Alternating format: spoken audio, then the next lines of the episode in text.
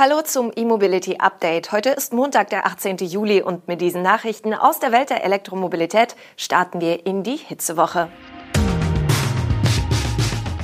Verbrennerverzicht von BMW in der neuen Klasse. Mini Cooper SE als Cabrio, Kia EV6 als Langstreckenmeister, HPC Park mit Second Life Speicher und Tesla darf Autos aus Fabriktests doch verkaufen.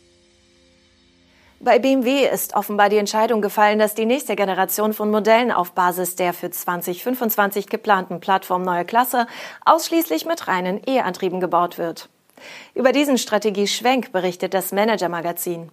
Noch im Mai hatte BMW-Chef Oliver Zipse bei der Bekanntgabe der aktuellen Quartalszahlen gesagt, dass nur das erste Modell auf Basis der neuen Klasse rein elektrisch werde. Dabei ging es dem BMW-Chef nach eigener Aussage um das Dreiersegment. Die technisch mögliche Option, später auf Basis dieser Architektur auch Verbrennungsmotoren einzubauen, ließ Zipser aber bewusst als Hintertür offen. Doch nun scheint sich BMW bei der neuen Klasse ausschließlich auf batterieelektrische Antriebe zu konzentrieren, auch bei künftigen Modellen. Anders als zunächst geplant, werde die Plattform keine Optionen mehr für Benzin- und Dieselmotoren enthalten und auch nicht für Plug-in-Hybride, schreibt das Manager-Magazin unter Berufung auf Topmanager des Konzerns. Einen kompletten Ausstieg aus dem Verbrenner bedeutet dies aber nicht. Auf anderen BMW-Plattformen können weiter Verbrenner gebaut werden, laut des Berichts wohl auch in neuen Modellen. Aber für die Zeit nach 2025 sei noch kein neues Verbrennermodell im Vorstand beschlossen worden. Wie es heißt, seien abhängig von der Nachfrage und Verfügbarkeit der Batterien neue Benzin- und Dieselmodelle denkbar, aber eben nicht in der neuen Klasse. Das Manager-Magazin folgert, dass BMW radikaler als gedacht das Verbrenner ausplane. Zipser habe den Schlingerkurs beendet. Analysten hatten angesichts der unklaren und teils widersprüchlichen Aussagen von Vorstandsmitgliedern zur neuen Klasse bereits kritisiert, dass man nicht wirklich wisse, was diese Plattform ist. Nun scheint sich abzuzeichnen, dass es eine Electric-Only-Plattform wird. Für das erste Modell der neuen Klasse will BMW erstmals eine 800-Volt-Architektur entwickeln und bei der Batterie Rundzellen einsetzen, wie ein hochrangiger BMW-Manager parallel der Süddeutschen Zeitung bestätigt hat. Die BMW-Marke Mini hat derweil den rein elektrischen Mini Cooper SE erstmals auch als Cabrio enthüllt. Es handelt sich dabei aber nur um ein unverkäufliches Unikat. Doch es gibt offenbar durchaus Hoffnung auf ein Serienmodell. Das Einzelstück zeige, wie der Weg zur vollelektrischen Premium-Marke weiter verlaufen und in Zukunft auch das sportliche Open-Air-Fahrvergnügen elektrifizieren könnte, so BMW in einer Mitteilung. Das One-Off-Modell nutzt die gleichen Antriebskomponenten wie der bekannte Dreitürer, der wiederum zahlreiche Komponenten aus dem BMW i3S verwendet. Die Leistung des E-Motors an der Vorderachse beträgt 135 kW, die Reichweite des Cabrios liegt bei 230 Kilometern. Auch die Komponenten des Cabrio-Verdecks sind Serienteile aus den bekannten Verbrennerversionen. Das Textilverdeck kann voll elektrisch in 18 Sekunden geöffnet oder geschlossen werden. Das ist auch während der Fahrt bis 30 km/h möglich. Gebaut wurde das Einzelstück anlässlich der in den USA traditionsreichen Community-Veranstaltung Mini Takes the States. Diese findet auf den gewundenen Straßen zwischen Burlington im Bundesstaat Vermont und Greenville-Spartanburg in South Carolina statt. In Spartanburg befindet sich auch das US-Werk von BMW, das der inzwischen größte Produktionsstandort des Autobauers ist, noch vor Dingolfing. Sommerzeit ist Reisezeit. Doch wie schlagen sich aktuelle E-Autos auf der Langstrecke? Bei der dritten Ausgabe des P3 Charging Index hat es erneut einen anderen Sieger gegeben. Erstmals kommt das langstreckentaugliche Elektroauto nicht mehr aus Stuttgart, sondern aus Südkorea. Es ist nicht die einzige Änderung in dem Langstreckenvergleich, den das Beratungsunternehmen P3 Automotive in Zusammenarbeit mit dem Branchendienst Electrif.net erstellt hat.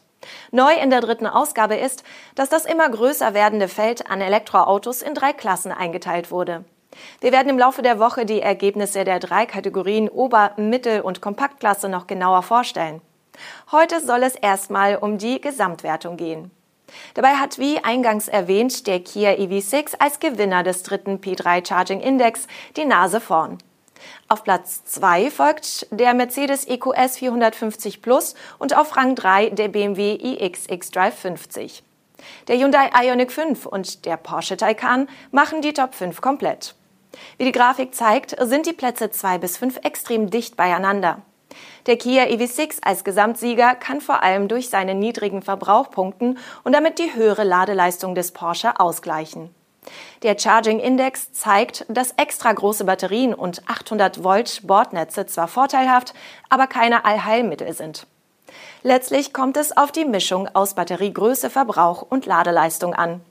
Bestes Beispiel, mit der Effizienz der aktuellen BMW-Antriebe kann auch ein E-SUV wie der iX auf einen geringen Verbrauch kommen. Andererseits liegt ein effizientes Elektroauto in seiner Klasse auch nicht automatisch vorn, wenn Batteriegröße, Software und Ladekurve nicht stimmen. Und nicht nur die Technik ist wichtig, sondern auch der Faktor Mensch. Für die Vergleichbarkeit im P3 Charging Index wurde der ADAC Eco-Test als neutrale Verbrauchsgrundlage definiert. Geht es aber so eng zu wie zwischen Mercedes EQS, BMW iX und Porsche Taycan GTS, kann der Mensch am Steuer auf der Langstrecke den entscheidenden Unterschied machen. Alle Ergebnisse, Ladekurven und Details zur Methodik können Sie ab heute auf electrif.net nachlesen. Volkswagen hat an seinem Elektroautowerk in Zwickau einen Schnellladepark in Betrieb genommen, der seine Energie zu einem großen Teil aus einem sogenannten Power Storage Container bezieht.